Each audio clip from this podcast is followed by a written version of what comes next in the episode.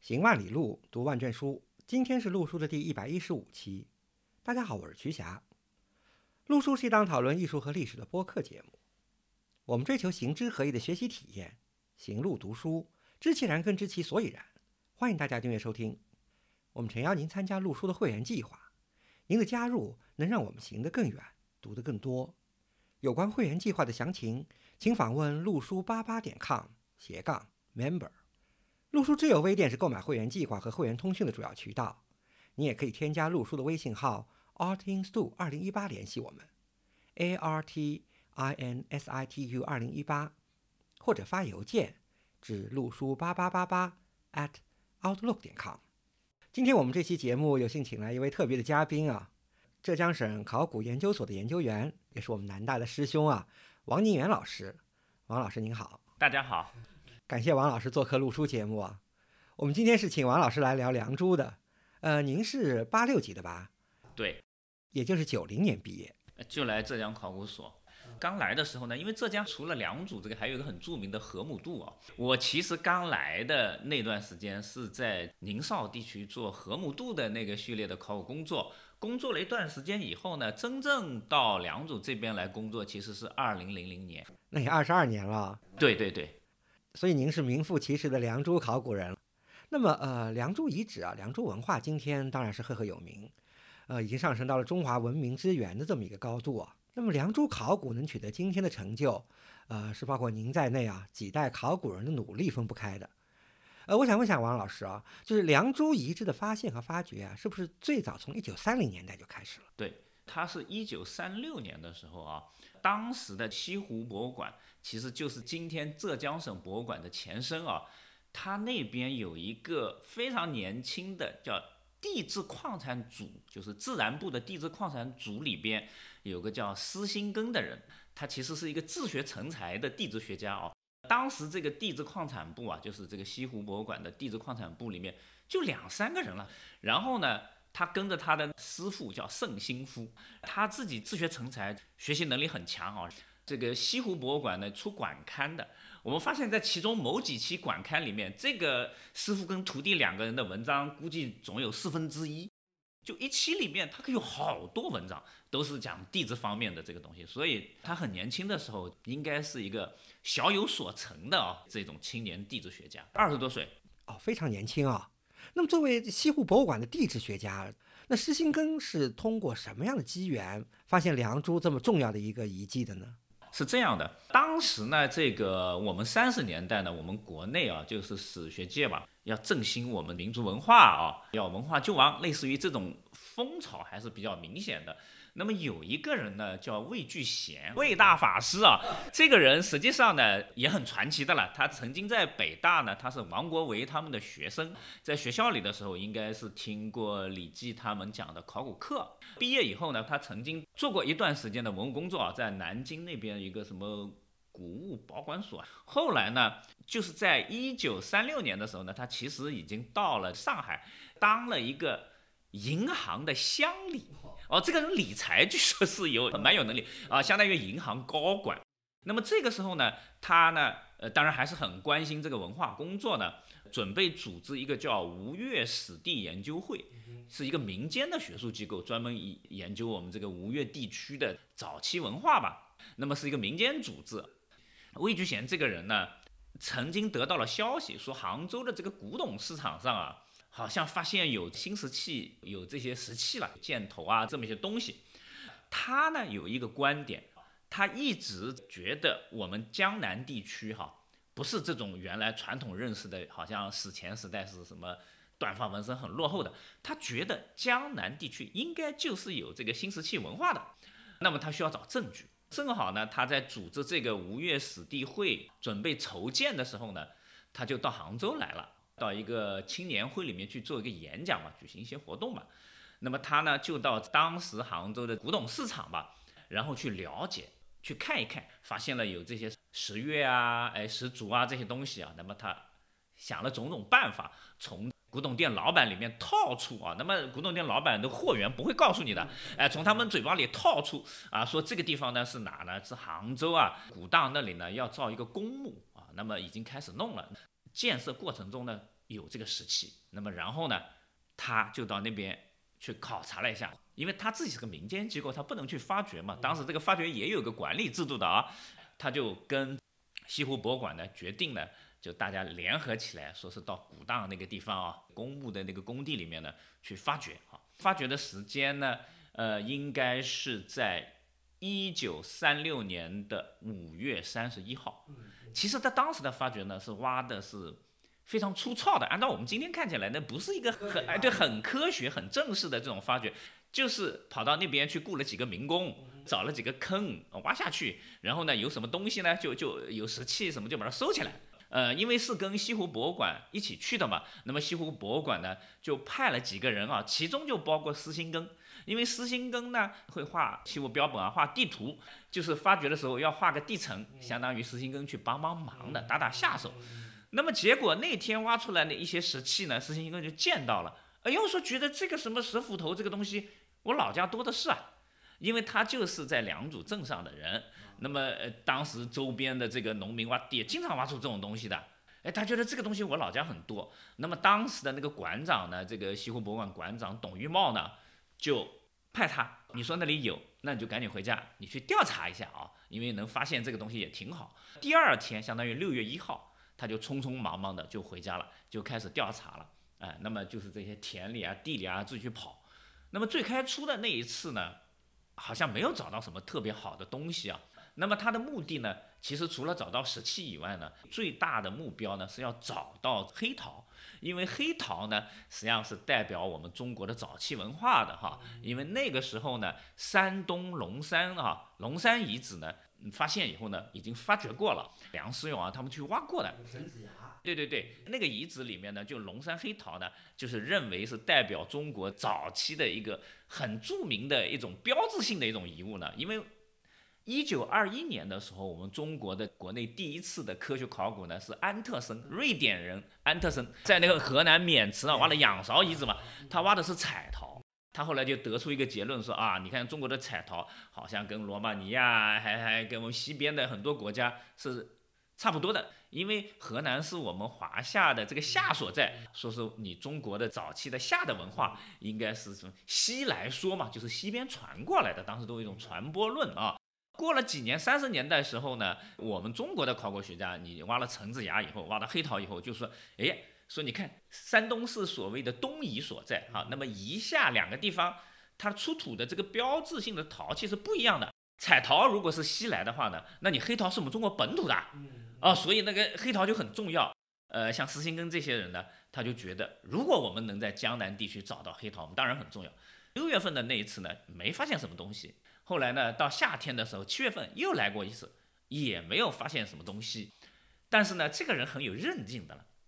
他第三次应该是十月底、十一月份的时候，他又来调查了一次。那么这一次呢，他就在叫棋盘坟的那个地方，有一个比较干涸的一个一个池塘的那个边上，发现了这么两三片的这个黑陶。那么拿回去以后呢，一对呢，哦，好像和这个陈子牙的是一样的。哎呦，他就觉得非常兴奋了。那么两组的最早的发现呢，其实是他调查发现的。当时当然博物馆也很兴奋啊，就向古物管理委员会，相当于我们现在文物局一样这么个机构，去批了个执照，准备在一九三七年的三月到六月去发掘的。就大规模发掘。对，正式发掘了，因为前面是地面调查。那么施新根这个人就是很急的了，这个人性子大概是蛮急的。拿到这个执照以后呢，他就迫不及待在十二月份。就开始发掘了，前后发掘了也有好几回。发掘完以后呢，就获得了更多的这些标本。那施新根原来是没有受过专门的考古训练的。对。那么当时的发掘过程、发掘方法，呃，是是布的方呢，还是挖的沟呢？有没有被准确记录下来？是这样的，他实际上在他报告里面画了地层图的，基本上应该是参照类似于像陈子崖的那种发掘方式。当然，它没有我们现在这样啊，把每一个遗址点发掘的位置画得很精细。它只是知道它发掘了哪几个遗址，哈，那个图的比例是比较小的。但是呢，它是有图的。然后呢，它的那个发掘报告是完全翻版了这个陈子崖报告，还非常非常规范。因为他之前受过地质学的训练，地质学跟考古学是有很大的亲缘关系的这种地层啊，那么所以呢，他有很多地方做的还是蛮规范的。呃，听王老师这么介绍，我们可以不可以这么说？就是虽然整个事件是由魏聚贤而起的，那么施新根呢才是今天公认的良渚发掘的第一人。第一人，对对，我们现在是这么认为的。提到魏聚贤了，魏大师，呃，我们再多聊几句这位魏大师啊。这位魏大师也是二十世纪中国考古界的老前辈了，呃，我们录书节目呢以前也有提到过他，好像他这个人经常性的脑洞比较大啊。对呀，呃，魏大师啊是呃山西人，我比较知道的是他那个在一九三零年代和美国呃史密森协会合作，就在自己的家乡不远，也就是呃当时的万全县，呃今天的万荣县吧，汾河的入黄河的河口附近做了一个发掘。他当时呢认为是找到了这个汉武帝建立的后土祠的一个遗址，在栖霞那边也也发掘过，挖六朝墓，对对对，他弄过的。好像他还有一个比较有名的事情，就是就是对美洲印第安人的族源，还有什么玛雅文化什么性质什么的，做了很多当时听起来 近乎是呃奇谈怪论的观点啊。哎，对，和我们中国在语言上面是不是有联系啊？哎，他还是写过这种文章的。所以魏继全等于就在杭州古荡这里玩了个票。哎，对对对，就其他其实就挖了半天，因为他晚上要去做讲座，上午的时候呢看着那些民工挖了个坑，下午他要回去准备晚上讲座，他就待了半天。那他有没有留下对这次古荡发掘的详细记录呢？有，他也专门出了这么一本书的《古荡发掘报告》啊，是那个吴越史地会里面丛书里面的一本。他在这本书里提出任何结论了吗？呃，也有的，呃，他那本书里边呢，也也就是说说这里有有有古文化什么的这么个结论。它里边的文物的标本呢，除了那一天挖出来的，还包括他到那个古董市场上去收购的，还有在现场上跟那些民工那里征集的。那么石器呢，基本上都是良渚的石器，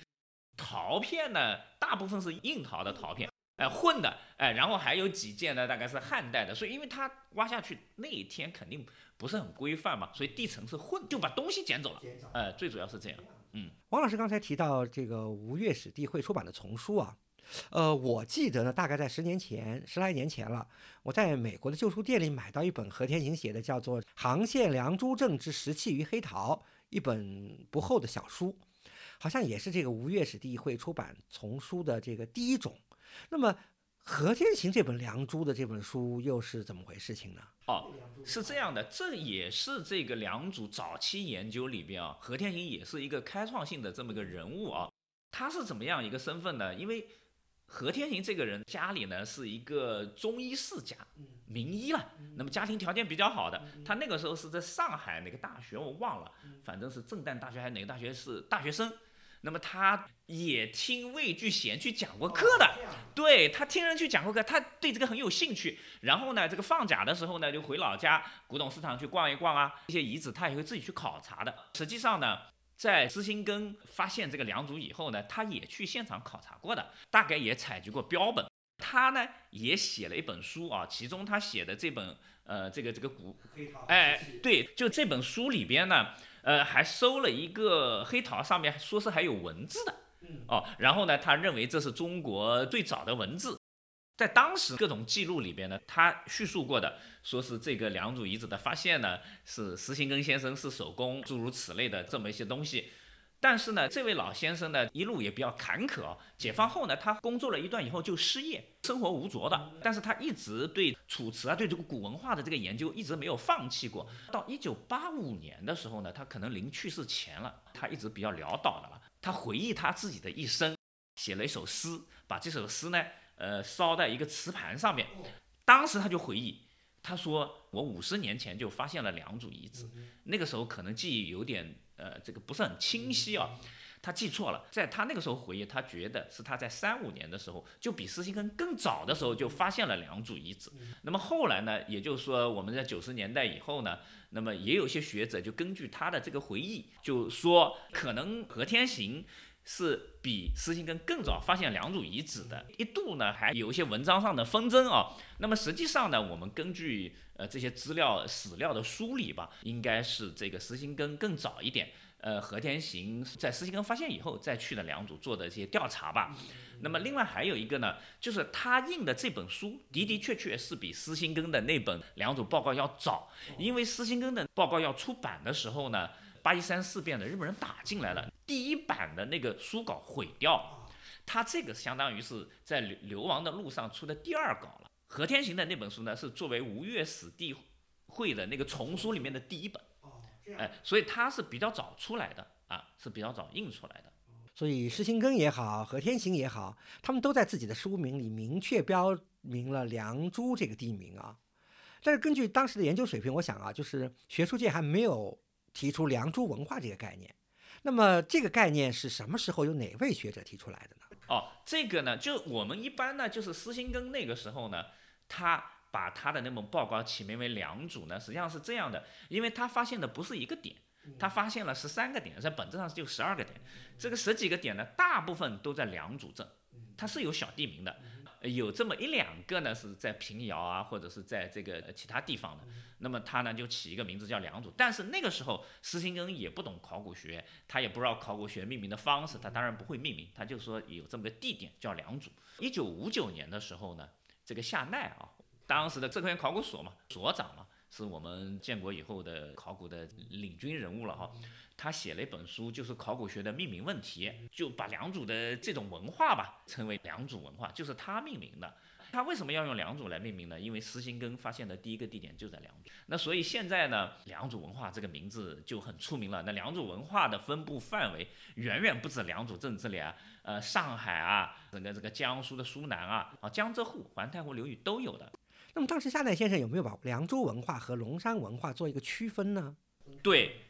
刚刚一九五九年刚刚命名良渚文化的时候，他还是按照一种比较传统的观点哈，因为最开始像施兴根他们在这里发现了黑陶以后，他们所有的人都认为龙山发现的，那我们江南地区应该是从那传过来的，那么所以呢，这个观点一直影响很深的。到一九五九年，夏奈先生呢，当时命名良渚文化的时候呢，还觉得这个良渚文化呢，大概也是从山东啊龙山文化传过来的。那么你还肯定比那边要晚一点吧？弄不好是可能是这个英文陶时代的这么个文化。后来呢，根据新发现的一些东西呢，然后修正了这种看法。当时认为大约相当于商周时代。那您提到这个新发现啊，也是几十年前的事情了，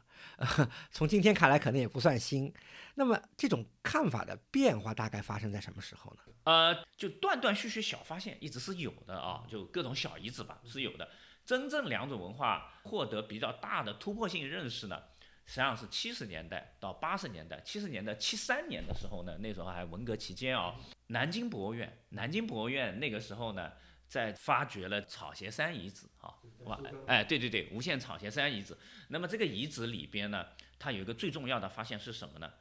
它首次发现我们原来一直认为的这些玉器啊，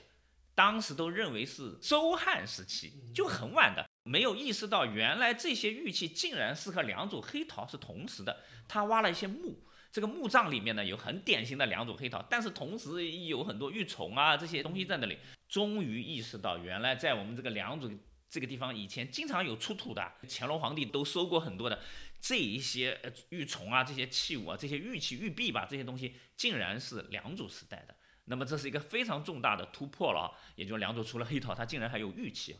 那么接下来一次比较重大的突破呢，好像是八四八五年的时候啊，就是上海挖了一个福泉山遗址，福泉山也是个大土墩啊。那么在这个土墩里面呢。他也挖到了两组的玉器大墓，这个时候呢，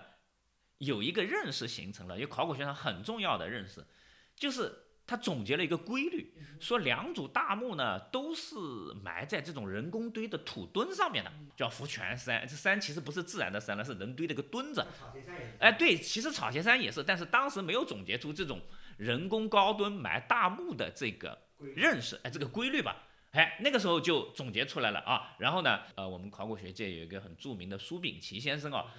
他就做了一个很形象的一个比喻，说那这就是东方的土著金字塔。那么这个认识呢，我们浙江的这个考古学者就受到了很大的启发啊，然后呢，也在我们这个地方啊要去找这种大土墩呢，就直接引发了我们反山的发现啊。就是八六年。哎，对，一九八六年嘛，就他们那边挖了没多久嘛，八六年的时候呢，正好是石兴根三六年发现良渚遗址的五十周年啊，我们考古就要弄一个纪念会。那么这个纪念会呢，决定到他的发现地吧，到良渚来开。嗯，考古人开纪念会呢，你除了大会大家念念论文呐，一般呢，在举办地呢，他都会把文物拿出来啊。排出来给大家上上手啊，看看跟你们那边是不是一样。另外呢，还有一个呢，一般会找一个发掘现场，你看看我们挖的这个地层跟你那一样不一样啊？遗迹跟你们一样，对，所以考古的实物比较多的，除了文物以外，它最好有个遗址。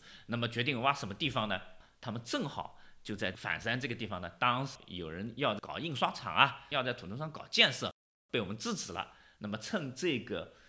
八十年会的这个契机呢，就发掘了。结果一发掘呢，也发掘了反山大墓了。用王老师自己的话说，就是梁祝发掘从此开挂了。啊，对对对对对，因为为什么是这么说呢？实际上，在我们良渚本地啊，除了狮心根那算是一个发现，是一个重大突破以后呢，建国以后啊，在这个良渚这个地区的良渚文化的考古发现，几乎就没有。大概我们现在总结了一下，大概就三次两次。而且呢，都是啊配套什么基本建设啊，来稍微挖一下，挖完了就走了，没什么特别大的发现。整个浙北地区呢，也做过一些零零星星的良渚文化的考古工作，挖的全是小墓，就是玉器都不太有的，主要是陶器，都小木，很很低等级的小木。那么与江苏的什么草鞋山啊、四墩啊，还有这个这个上海的福泉山，那比起来，我们就差远了。我们从来没有挖到过大墓的。就是因为反山的这一次挖，哦哟，发现不但这里有大墓，而且呢，它的等级可能比江苏、上海还要高级，嗯，可能还要早一些。对，哦哟，那这个时候就终于意识到，良渚遗址其实是良渚文化分布区里面发展程度最高的地方，是个中心。因为原来都很暗淡的哦，反山这一下呢，接下来就开挂了。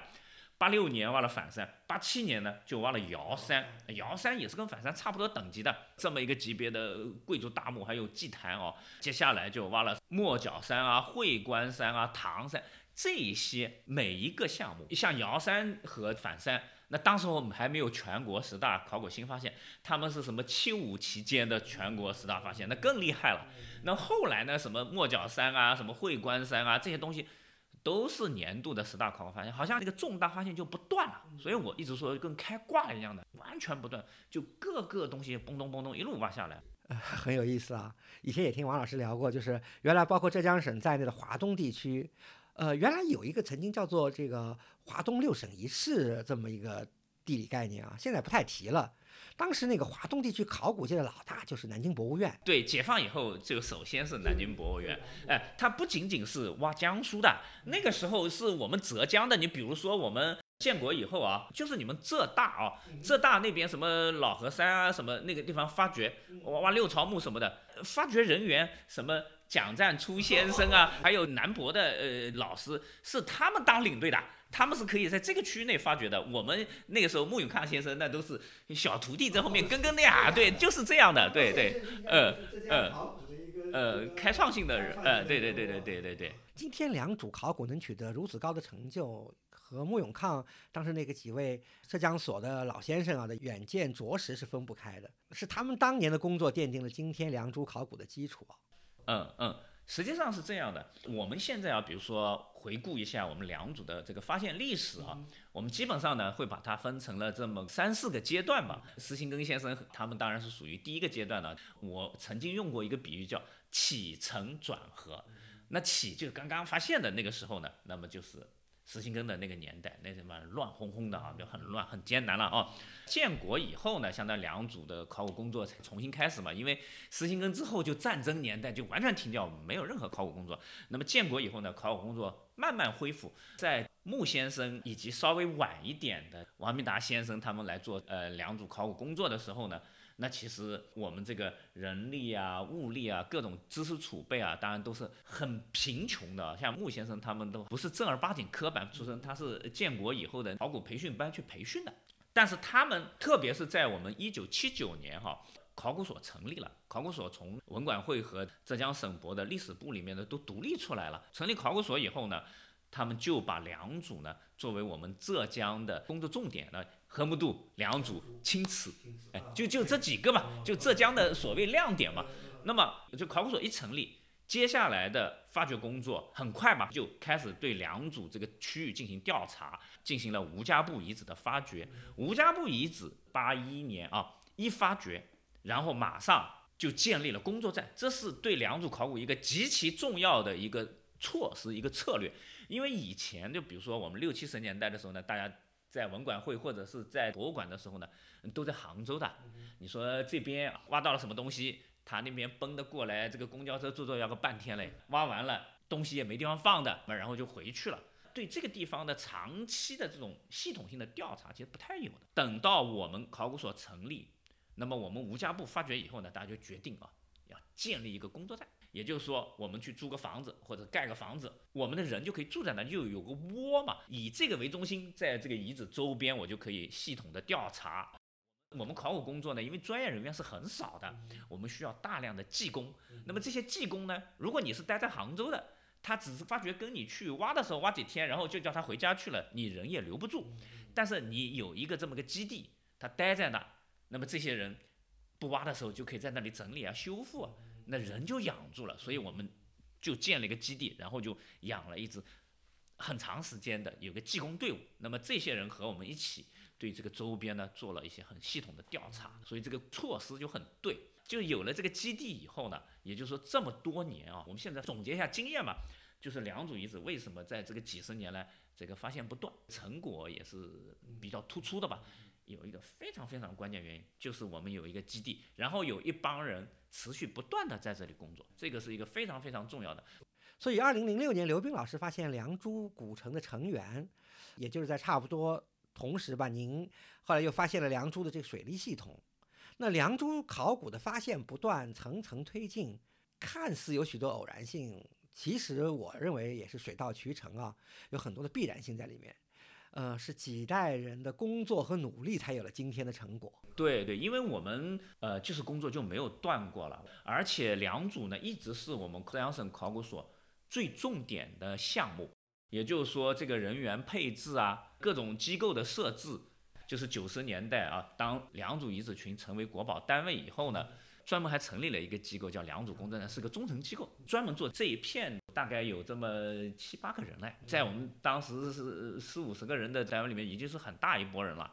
哎，那刘斌老师是第一任站长吗？第一任站长是王明达先生。哎，就王老师呢，反山发掘嘛，一炮打响以后呢，他就组织了这边蛮多的工作。九三年的时候呢，大概是国家文物局啊，那个也良渚遗址还不是国宝单位嘞。九六年成的国宝。哎，对，九三年的时候说，虽然你不是国保。但是你以国宝来对待，凡是以国宝来对待呢，你需要有一个专门的队伍，那么就成立了一个叫良渚工作站，第一任的站长就是王明达，哎，王明达老师。后来呢，大概在九七年以后呢，第二任的良渚工作站站长呢是瑞国耀。二零零年以后吧，刘斌担任是第三任良渚工作站，哎，那个时候已经不叫良渚工作站了。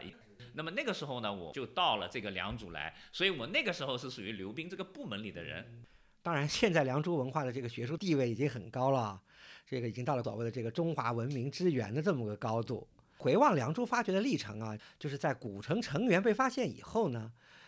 即便在古城成员被发现以后，对良渚文明的许多内容呢，好像当时学术界是不是还有很多争论啊？有许多学者是不是还持这个怀疑态度？呃，是这样的，就是良渚古城相当于在零七年的年底了，十一月还是十二月份公布的啊。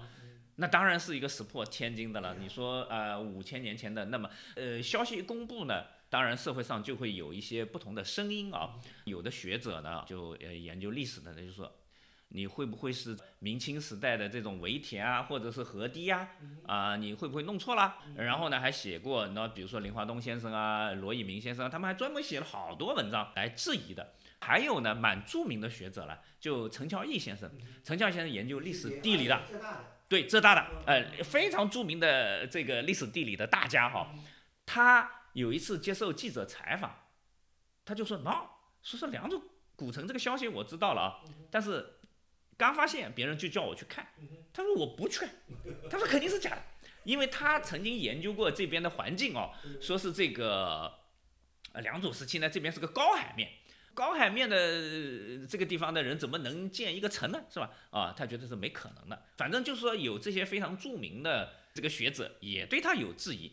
省里啊看见了这个消息，那就要问文物局说到底怎么回事啊？刘斌呢还专门去文物局解释过我们为什么得出这个结论。那其实是有非常明确的、严密的考古学证据的。并不是仅仅说是挖了这一个地方，哎，这个都挖了很多。比如说陈乔义先生为什么会比较怀疑，说这个地方肯定是假的呢？他是这样，他自己曾经研究过这个环境的变迁，他有一个证据呢，说是在莫角山的山顶上呢发现了沙子，那个沙子是水相的，肯定是水相的嘛。你说这么高的山顶上有沙子呢，那水面肯定比这更高吗？那么你比它低的，么肯定都没人的嘛。但实际上他没有了解到。这沙子就两种人搬上去了，它是一个建筑上面的一个夯层，哎，那么它前提相当于它来立论的那个证据是靠不住的。实际上呢，就是我们现在很清楚的了，两组这一个阶段，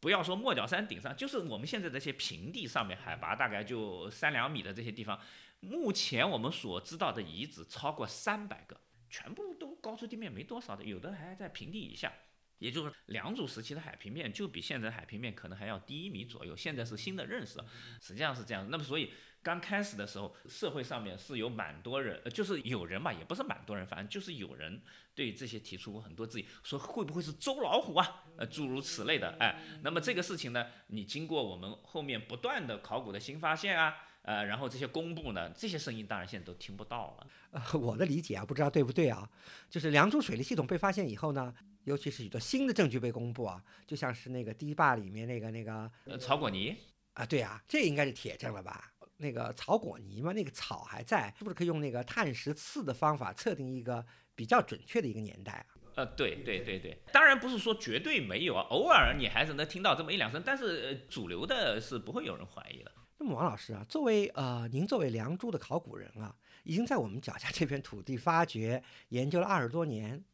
那么现在有一种说法，就说这个良渚已经具备了一个早期国家的形态啊。我想各种说法都是要靠这个物证来说话的。就是您能不能给大家介绍一下，就是以您现在掌握的材料、发掘资料，良渚文化在经济、技术、社会等方面，就是到底到达了一个什么样的高度呢？呃，我给大家举一个稍微具体一点、具象一点的，我们不说这些大概念啊。我们现在当两组研究。学科很多的了，各个学科都会参与的。那么根据我们最新啊这几年的研究认识，我就说良渚古城这个三平方公里的城啊，它到底是个什么样子？第一，它里边所有的粮食，最主要的是稻米，全部是一个很广的区域内输送进来的，是因为我们做过稻谷的那个 DNA 啊，就是这边有一个二十万公斤啊。碳化稻米的被烧掉以后的有一个粮仓遗迹，我们发现了啊。这样理解就是说，您发现了这个稻米，它并不是本地，不完全是本地。对，实际上就应该不是本地，是因为我们现在呢，对于水稻田的寻找，我们有非常成熟的一套方法。我们把整个良渚古城以及它的外郭城之内的这个地方全部都钻过一遍，这里面根本就没有任何水稻田。这个城里的人口呢？总要过万了啊！有一种算法，这个里边我们发现的其中一个粮仓，它有二十万公斤的碳化稻就被火烧掉的就这么多啊，边上还有其他的粮仓的。这个粮仓里边的这个谷子啊，稻米是做过 DNA 的分析的，DNA 分析的结论是它离散性非常强，它这个指标完全不一样的，那就意味着这个稻米根本不是同一个地方产的，这是一个。另外呢，还有一个团队呢，是做这个猪骨头的，做丝同位素的。那么丝同位素呢，相当于每一个地方养的猪，它骨头里边的那个丝的含量是不一样的。这个团队做出来的结论是中科大的一个团队做出来说，良渚古城里边发现的猪应该有三个产地，有两个呢大概是城郊附近一点的，还有一个可能跟嘉兴地区是一样的。那么。这个肉食，两种人主要吃猪肉的啊，那个肉食也是别的地方来的。还有一个团队呢，啊，是一个日本的团队啊，一一帮学者呢是研究这个碳三碳四的实性分析，就是用碳氮同位素去分析。哦，说是这个河道里面呢发现了有两种人，一种呢主要是吃大米的，就我们本地的这种啊，因为两种文化是吃大米为主的，但是里面还有若干个个体吃小米的，而且呢，对吃小米的这些个体啊，呃，对他们又做了氧同位素的分析，哦，说是这个这些人可能还不是很近的，说有可能要到什么中原地区，弄不好还要到陕西，是那边来的。啊，这个是个人口啊，还有呢，我们又做了更高端一点的 DNA 啊，分子生物学 DNA，DNA 测试是付巧妹团队做的，这个成果还没公布，大概的结论是这样啊，因为我们这边大部分的骨头 DNA 提提不出来，就提了三个个体，其中有两个是本地的，有一个据说跟山东大门口那边的人比较像，那么。因为所有的人骨的这个和猪骨的分析的样本啊，都是我们城内呢有一条河，那个淤泥里面捞出来的。那么这些人呢，就是这些死者，他都是非正常埋葬的，不是正常墓里面嘛。因为我们这边墓里面的那个人骨保存都很差的，就河道里面呢一直在水面以下的保存的很好。对，那么这个结论，当然我们可以有两种可能性的分析，一个就是说这些。从异地来的人啊，就比如说你从山东啊，或者是什么河南啊、陕西来的这些人，可能是外来的入侵者，他把我们本地的这些啊吃大米的啦，还有本地的这些人都给杀了，哎，然后他什么原因也死了，都都都在这个河里面啊，这是一种可能性。另外，我们不能排除另外一种可能性，就是说，实际上这些什么山东人啊、啊河南人跟我们一样，都是这个城里的居民。后来他们被第三方别的什么人啊，或者出了什么事情，他们死掉了。这两种可能性，无论哪一种，都可以证明良渚古城的人口来源哦。就是如果是抓来的俘虏也罢啊，那也就是说你这个良渚人控制的范围啊，就或者是征战的范围，你会很远了，肯定跨越良渚文化分布区了，对不对？如果是后面一种直接就是居民的话，那也就是说良渚古城。是跟我们今天的大都市北京、上海一模一样的吗？你想现在的北京、上海，它的粮食肯定是全国各地弄去，他自己又没有种地的人，那跟良渚古城一样的呀。然后呢，的肉食也是全国各地的，蔬菜也是全国各地去的。实际上也就是说是一种脱离了直接劳动生产，然后在一个非常广大区域内，人口也汇聚，资源也汇聚，粮食也汇聚，对，是这么一个都市。我们得到这个结论，我们当时是不敢想的。但是我们翻回去想一想，我们不说现代的北京、上海，你可以想一想战国时代的秦国的咸阳、邯郸，好，你你那些城市，不对啊，这个楚国人也去了，赵国人也去了，那不也一样的吗？所以良渚古城实际上就是这么一个城市。你说在当时有这么一个城市的时候，我觉得应该是一个非常充分的证据，它肯定进入一种。国家社会，或者是进入一种文明状态。现在我们认识到啊，就是在五千多年前，良渚文明已经达到了这样一个高度，就是有大量的商品啊，这个物资啊，人员的往来流动。那个刘冰老师出的新书不是叫《寻找失落的文明》吗？现在幸运的是，良渚文明是被考古学家找回来了。我在想啊，五千多年前，当时这种情况，良渚绝对不可能是一个是个文明的孤岛，在这个我们中国的广袤的土地上。黄河流域啊，山东啊，河南啊，山西啊，甚至您刚才提到那个甘肃啊，很有可能有和这个良渚平行的，就是文明水准齐头并进的差不太多的那些文明实体、政治实体。我特别同意你的观点，实际上是这样。我们经常在我们自己国内开会的时候，我也就说，我说良渚在最繁盛的时候，它也不会超出长三角这么个啊，就这么个点小范围。我说你这个中国只会这一个的，那当然是不可能。只不过是因为我们足够幸运，我们挖到了中国社会发展的一个节点，一个节点上面的一个节点性的一个关键性的一个遗址。如果我们把时间往前推个八十年，我们怎么能想到这里有两组国家这么一个事情？两组文明想不到的。那么我们往后想，也许过个十年、二十年，那会不会在安徽啊？会不会在湖南、湖北啊、山东啊、东北或者什么地方发现跟良渚一样的，呃，差不多发展程度的，甚至更高一点、更早一点的，都是非常有可能的。这不对，非常非常，因为良渚已经发展到这个程度了，你不可能一步就登天的。你更早个几百年的原始一点的这种都市应该就会有啊，它不可能一天发展出来的呀。这个只不过是因为考古发现的偶然性。啊，以及它的这个喏一个考古工作的这个深度啊，另外一个保存状况等等吧，我相信过个十年二十年，很可能在中国境内会发现跟良渚差不多的，甚至比良渚更早的这种早期都邑，我觉得是非常有可能的。太有意思了，为什么说这个考古学是在不断探求未知的一门科学啊？这个从王老师刚才的介绍里，我们都有了这深刻的体会。那么，我想，呃，我们身边许多普通的文博爱好者啊，就是第一次听到梁祝，就关注梁祝，呃，很多人可能都是被那个梁祝的玉器所吸引的，就是梁祝玉器的这种加工的工艺已经到了很成熟、很高的程度啊，器型啊、纹饰啊都是那么的这个成熟呃完美。梁祝玉器好像有两种典型的。器型啊，就是那个玉琮和玉璧，琮璧月应该是三种。哎，对，月月月。那我想请教王老师啊，就在考古证据里头，有没有比良渚更早的文化，就是也同时出现过这三种器型？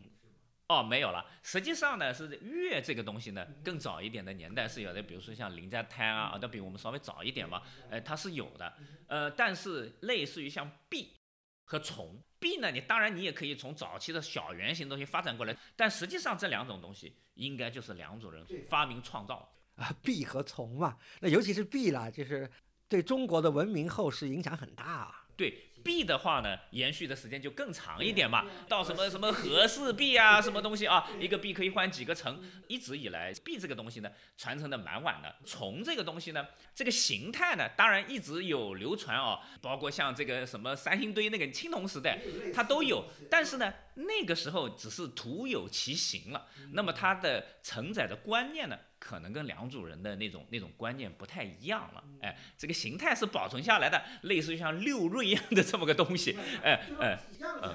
对，哎对对对，纹饰就很简化，哎，对对对，功能就变了，好像是老古早的一种物件摆在那里啊，六瑞之一嘛，但是用法肯定跟良渚人不一样。嗯嗯嗯，明白了。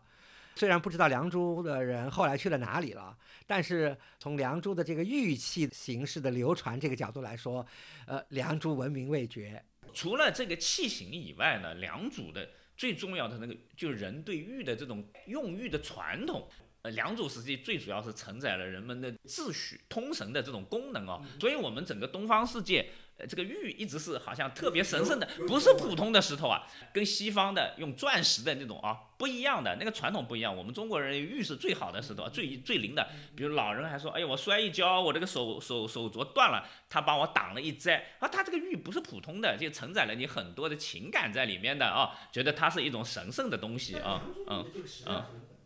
就是良渚时代的那个玉料呢。其实根据我们现在的研究呢，它有极大的概率是本地产的。为什么会这么说呢？一个呢，它跟我们后来的和田玉啊那种比起来呢，品质啊其实是差一点的，比较斑驳了哦，没有像什么羊脂玉那样的。就是按照如果按照现在的这个品类去比较呢，良渚有很多玉呢质地一般啊，可能不是太高。为什么我们现在不能有很确定的结论吧？实际上是一种很严谨的一种做法，是因为这样。良渚玉这么出名，现在它的产地呢，并没有做过一些特别的系统性的研究。但是呢，我们已经开始有一些初步的线索哈。因为玉呢，成矿呢，它是有非常苛刻的条件的。其中很主要的一个一个成因呢，是你首先呢，在这个地方你要形成这个玉矿呢，它首先。必须要有很大的一个叫花岗岩的岩体，这个岩体周边呢要围着一圈啊，类似于像白云岩一样的这种这种东西。那么因为地底下的那个热液啊，就类似于岩浆加热，那个水上来以后呢，它会促进这个花岗岩的岩体里边和这个外面的白云岩之间，它会有一些元素的交换，最后这外边的一圈就会玉化，就会变成玉。所以玉是很稀罕的。根据地质学的研究呢，在整个浙江、浙中、浙南全是山呢，所以那些地方里面呢，不太具备这种地质条件的。那我们浙江省具备这个玉的成矿条件的，就应该在良渚西北边这个天目山里面和安徽和江苏交界那个地方是具备玉的成矿条件的。那么我们为此呢，也做过一些初步的调查。我们其实是在这个附近的某个地点啊。发现了透闪石的这个玉跨的这个样本，但是呢，我们并没有开展系统性的工作，所以我们并没有发现良渚人在这里开矿的遗迹。对，所以这个地方是有玉矿的，但是良渚人是不是去开过？那我们目前没有考古学的证据。但是呢，我们又发现，在良渚遗址里边啊，玉的加工的遗址是很多的啊。哎，对，作坊类的遗址啊，比如说我们唐山上面这附近德清的那个杨墩啊，那些地方中出名啊，然后古城里边都发现了玉的作坊。那么我们相信呢，这个玉矿很可能就是在附近这些某些地方啊，呃是。那么谈到良渚文化的兴和衰啊，呃，现在基本上确认良渚文化的年代范围就是在这个距今呃五千三百年前到呃四千三百年前啊之间啊。那么包括良渚古城在内啊，就是整个太湖平原的良渚文化的这个其他遗址的，好像时代下限也都差不多是这个时候，也就是这个四千三百年前嘛。那么良渚文化的衰落、消失的主要原因，王老师您认为大概是什么呢？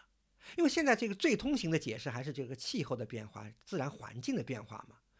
呃，我们放眼世界，这个世界早期的主要文明的衰落，很多也和这个自然环境的变化有关。南亚次大陆，比如说呃摩亨佐达罗，就是说没有水资源了，生活条件恶化了，这个城市啊、文明啊也就无以延续了嘛。那么良渚这里是不是因为这个水太多了呀？呃，良渚大概也是，呃，当然有各种说法啊，但是目前证据最为充分的，或者是作为一个大背景存在的，其实也还是环境的因素。大概在四千五百年以后，就良渚晚期的那个时候，就开始那个阶段呢，海平面有点抬升，这个是有证据的，就是有有一个气候变化。那么这次气候变化呢，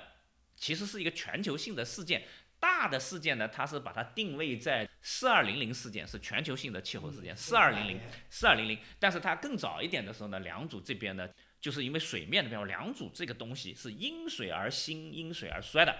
它为什么呢？就是因为我们两组所在的这个太湖平原了，它是一个海拔很低的，就像个锅底状的一个碟形洼地。那么在那个时候呢，我们外边又没有海棠的，那么我们这边呃杭州这边的钱塘江，这个还是世界上天文大潮最大的这么一个地方。那如果大潮进来，就带进来的都是咸水了，咸淡混合水。那么这个东西呢，现在是有证据的啊，就比如说你风暴潮的时候，那个水就进来，那么大概很频繁的发生，大概在四千五百年以后。那么这个发生呢，不是一次性的说把这边海啸样把你这边人都淹死了，而是。良渚人是单一依靠这个稻作农业种水稻的，那么我们这个水田呢，可能在那段时间以后，经常会受到这个天文大潮啊或者风暴潮的这些影响，时不时的有咸潮进来，水稻要不然就减产，要不然就绝收，那么所以环境就恶化，那么也就是说在良渚晚期的时候呢，可能这个农业生产受到了很大的。灾害了，产量肯定是无法保证的。那么这个地区你又集中了这么多非生产性的这个人口啊，从事这些什么高端的工业啊，或者是这种啊，哎，那么所以呢，它无法支撑这么多人。那么所以呢，慢慢的这个地方呢。就在一个漫长的时间内，人口就逐渐减少，就散掉了。到了这个接近四千年以后呢，整个良渚遗址都被一层一层的咸潮给埋掉了。所以，我们上面有很厚的一层，然后很薄层的，像千层饼一样的这种咸水堆积，就整个良渚就被盖住了。那么，所以呢，它的衰亡，我们目前证据最为充分的是有这么一个环境的背景，可能是因为海的影响。嗯。所以不能简单的说是洪水啊，或者水太多了，和呃咸潮有关系。哎，咸潮进来，对对，这个影响是比较明显的。嗯，呃，对，我们以前读历史啊，这个唯物史观都讲这个文明啊，在螺旋式的上升。呃，像良渚文化这样，就是已经发展到那么高的一个程度，但是呃呃，又因为种种原因，呃，消失在历史的烟云之中。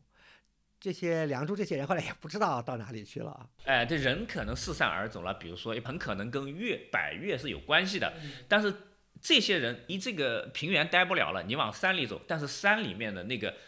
你种地的那个地很窄的，你比如说浙南山区啊那些盆地，你就很小了。你人分到各个小地方以后呢，你就不会构成一个大的一文明的这个这么一个国家样的这么个东西嘛，它就散掉了嘛。对，这个你人少了。规模小了，对付抵御那些灾祸式的世界的能力肯定也就有小了嘛。像人为的战争啊，像自然灾害什么的，比如一个突发事件来了，突然死了一批人，呃，许多工艺啊、技术啊，甚至这个记录啊、很多记忆啊，可能也就丢掉了，就消失了。所以这才是我们考古学家这个工作的这个意义所在。就是我们虽然有些文明因素肯定是传承下来的，那么整体而言呢，也就是我们相信良渚有很多人往北去啊，肯定融入中原的。但是这些人呢，可能和中原地区的人你会有一些冲突啊，什么东西，肯定是个失败者嘛。那么历史上就不会有你的痕迹了啊，大概是这么一个东西。嗯嗯，呃，我们今天的话题虽然是良渚啊。今天听王老师聊了这么多，其实聊了许多呃考古学的基础知识和概念啊，就是零零总总的。就是考古学呢是一门科学，那它为什么是一门科学？就是我们考古专家啊用什么样的科学方法和手段，呃把已经消失的文明又基本的还原出来。呃，听了王老师的介绍，我自己都有了更深入的体会啊。哎，我突然又想到一点啊，就是我们国家在上世纪九十年代提出了这个。大遗址的概念，那么其实这个概念在被正式提出之前，就在很早，在我们浙江在良渚啊，浙江考古界的老前辈就已经有了对相关大遗址概念的一个正确的一个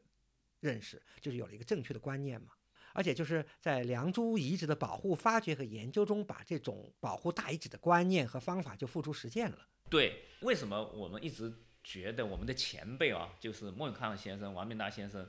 他们的很多超前的理念和做法，对我们良渚后来的研究和保护产生了非常巨大的影响。我前面说过一个工作站的事情，后面还有一个呢，就是说文物保护的概念，还有这个遗址群的概念，这个是谁提出来的？最主要是王明达先生。王明达先生八六年挖了反山，挖了反山以后呢，其实反山只是挖了整个遗址的西边一部分三分之一左右。然后呢，他也只挖到了墓的这个层面，它底下还有很多米嘞，没有挖，他没有挖。当时在现场，据说他们反山挖出的现场，单位里的这些人就讨论决定说，这个很重要，不能把它挖光，要留下来，留下来以后盖成博物馆。所以他们连那个探方的那个阁梁都留在那的，上面还有表土，还有汉代的砖什么都留在。哎，他们为未来留下了这个东西。然后呢？对，考古学家哦，按照田野考古规程，是你在一个地方发掘，你要挖到深土的，他不挖，他是只是根据一个汉墓的一个墓坑，他顺着那个墓坑往下切了个小口，他不挖了。他觉得这些墓很重要，我未来要盖博物馆的，当时就用沙子把它填回去了。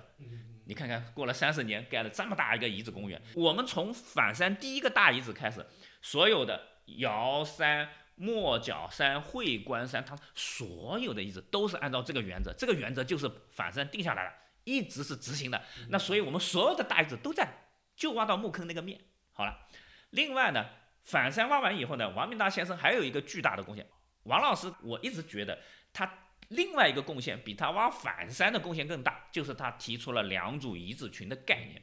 以往哦，就比如说我们挖了反山啊，我反山周边的五十米，我给它圈起来一个保护区，一个遗址点啊。另外呢，比如说我挖了个庙前遗址，我把庙前遗址，就是以往的遗址点呢，就是你根据遗址文化层分布的范围，你把它圈起来保护起来就好了。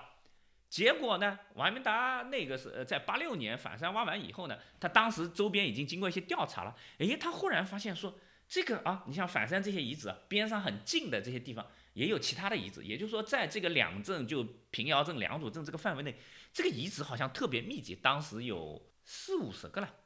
哎，他觉得这些遗址这么密集弄在一起，说不定他们彼此之间是有关系的。那么那个时候他弄不清楚是什么关系啊，但是呢，他就提出了一个叫良渚遗址群的概念。这良渚遗址群呢，当时呢，其实这个边界是怎么定的？是遗址分布到哪，他就。画一个大圈圈，所以呢，那那个有个三四十平方公里，画了这么大圈圈。好，那么这个对于王明达先生而言呢，他是一个学术上的一个观点，他觉得这一对遗址是不是彼此之间有很紧密的关系呢？虽然他当时说不出来是什么关系啊，画了个圈圈。好，那这个概念大家知道以后呢，那么文物部门去画保护范围的时候，他肯定按照你画的大圈圈来的。这个大圈圈里面除了那几个点，绝大部分里面都是空地，是空白点啊。在当地来说就要命了，这三四十平方公里划成一个遗址来，当成一个遗址一个保护区来，那对当地的压力就很大。当然跟当地有很多的博弈啊啊讨论啊，经过了十年，最后呢，良渚遗址保护区的规划呢定下来了。就是三十几平方公里，后来随着这个遗址发现的增多，范围在不停的扩展，所以良渚遗址群的总体概念的这个学术概念的提出，对于良渚后来的整体性保护以及我们后来的世界遗产的保存下来这个成果是有一个非常直接的关系啊，所以我们一直觉得这是哎王老师一个非常超前的一个概念，对对对，因为当时。也没有什么大遗址这种概念。其实我们国内这个大遗址的概念，其实是九十年代中，一九九零年代中期啊，九五年、九六年的时候才开始慢慢推行。那那个是个八六年，提前十年。我们不但提出，而且我们已经开始划了，已经开始实行了啊。这是九十年代国家提出大遗址概念以来，很多单位也还做不到啊。哎，做不到，做不到。对，因为在我们这个良渚遗址群的这个几十平方公里范围之内，后来发现遗址总数竟然有。两三百个，当时是没发现，但后来发现了。然后两组古城的这个城圈都落在这个里边，所以这个是一个非常好的。就我们当时提出了这个范围以后，那么这个里边就得到了比较有效的保护嘛。你要不然你在空地上都盖上房子，那就完蛋了啊。所以这是一个非常非常超前的，然后我取得了非常大成果。一个是正确的理念观念，还有一个就是方法嘛。王老师前面已经提到了很多方法了。除了考古学的基本方法以外，您前面还提到了这个气象学呀、地质学呀、古人类学啊，许多许多。那么，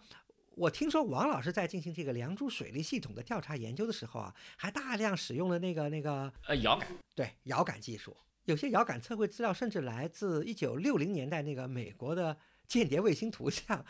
很有意思啊。您能不能介绍一下这方面的情况呢？呃，是这样的，就现在我们公布的这个良渚水利系统呢，它是包括唐山长堤有五公里长的啊，另外呢有高坝有六条，然后呢还有一个堤坝，它这三个结构体共同构成了一个完整的体系哈。那么实际上呢，唐山和高坝那些呢，它都是我们传统的考古学方法。或者是考古学家自己去看哦，发现这里有一条，哎，然后我去调查一下啊，然后呢，或者是群众对报告啊，说那里有个墓啊，或者有个什么东西啊，然后你你去调查，那么这个都是用洛阳铲啊一个个探出来的，或者是用视觉的方式证实的啊，这是传统的考古方法。堤坝是怎么发现的呢？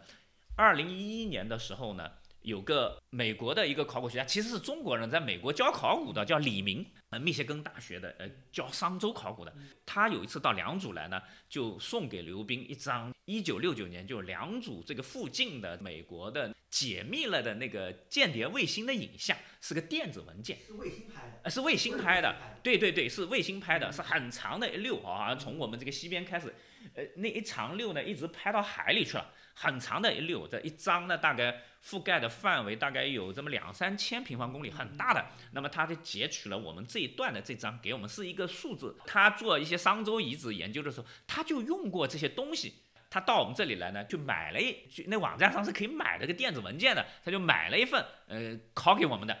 当时呢，我们这个良渚古城也发现了啊，唐山也发现了，呃，然后呢，还有什么高坝也发现了。那么我们就会。到影像上去看一看，我们这些已经发现的遗址能不能看出来？哇，一看很清楚的嘛。